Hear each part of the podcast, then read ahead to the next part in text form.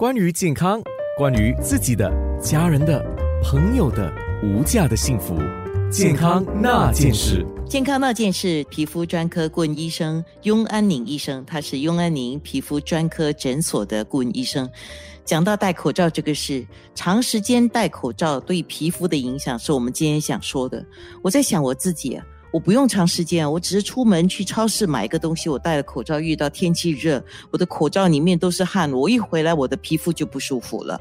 那它对于我们的皮肤的影响，特别会影响到各种肤质的人吗？还是特别是对油性的肌肤的人有影响，对其他的没有影响呢？最近就是因为我们全部都需要戴上口罩，这个话题是很重要的。其实呢，不单单是比较油性的皮肤，比较敏感性的皮肤，还有干性的皮肤都可以影响到酒渣鼻的病患者。在这段时间，因为长期戴上面罩呢，引起他的酒渣鼻发作。Acne 这个问题就会产生了，对吗？对，一种好像毛囊阻塞的一个问题。我们脸部上是很多小小的毛孔，这些呢，如果说是分泌油过度阻塞的话，它都可以产生痘痘。所以，如果说是我们常戴口罩的话，它就是影响到我们出汗分泌的油也是容易阻塞，所以积在那个面罩下面呢，就容易产生暗疮、痘痘发作的问题。汗水。油脂、污垢、化妆品这些都会堵住我们的毛孔。对，就是累积在面罩下。是 essential worker 的话，就是在外面做，可能是十个钟头、十二个钟头都戴上面罩。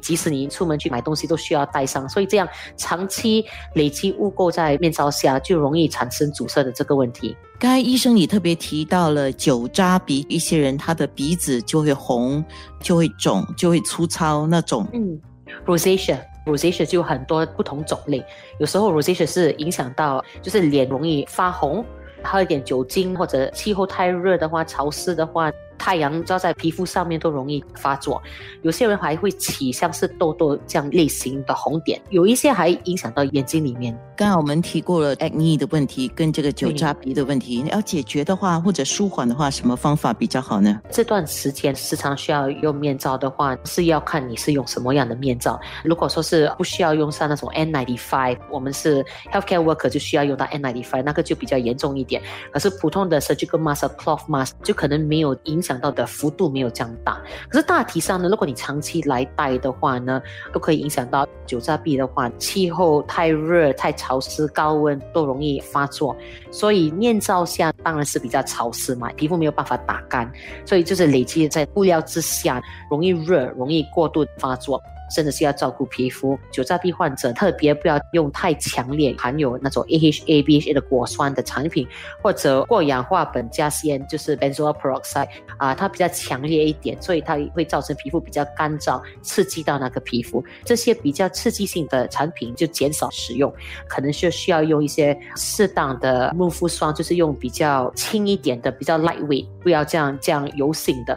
然后如果说医生有开过一些药的话呢，就在病。患者定时的使用会比较好一点，就避免它发作。讲到皮肤敏感这个问题，瘙痒性皮炎或者湿疹的人，eczema 的人，对，在这段期间是很辛苦的，也是相似。潮湿、太热的气候，脸部上有湿疹的人就容易发作。如果是面罩时常摩擦到脸部，可以产生湿疹的发作。口罩来说是有不同的布料来制造的，所以如果他戴上长期碰到皮肤的话，有时候有些人对这些化学物品有敏感的话呢，就容易产生 allergy 副作用。口罩用的材料不一样，而且一定会用到一些橡胶或者是甲醛或者是胶水，这些都会引起一些刺激。像 eczema 的人在保护自己方面有没有跟其他的，比如说像刚才我们讲到的酒渣鼻啊，或者是一些 acne 这样的照顾会有不同吗？如果说是湿疹的话，他们有服用一些很轻的那些类固醇都可以使用。通常我们治疗湿疹的话，都必须要用到一点类固醇。可以用一些低分量，在脸部上我们都不常使用比较强性的类固醇，用好的一个润肤霜，然后洗脸的时候要照顾，不要过度的洗。然后就是这段期间，通常会跟患者说最多洗两次，然后就是用的那些肥皂水也是要用，就是适合皮肤，不要太干燥，它会脱水，就造成那个湿疹会发作。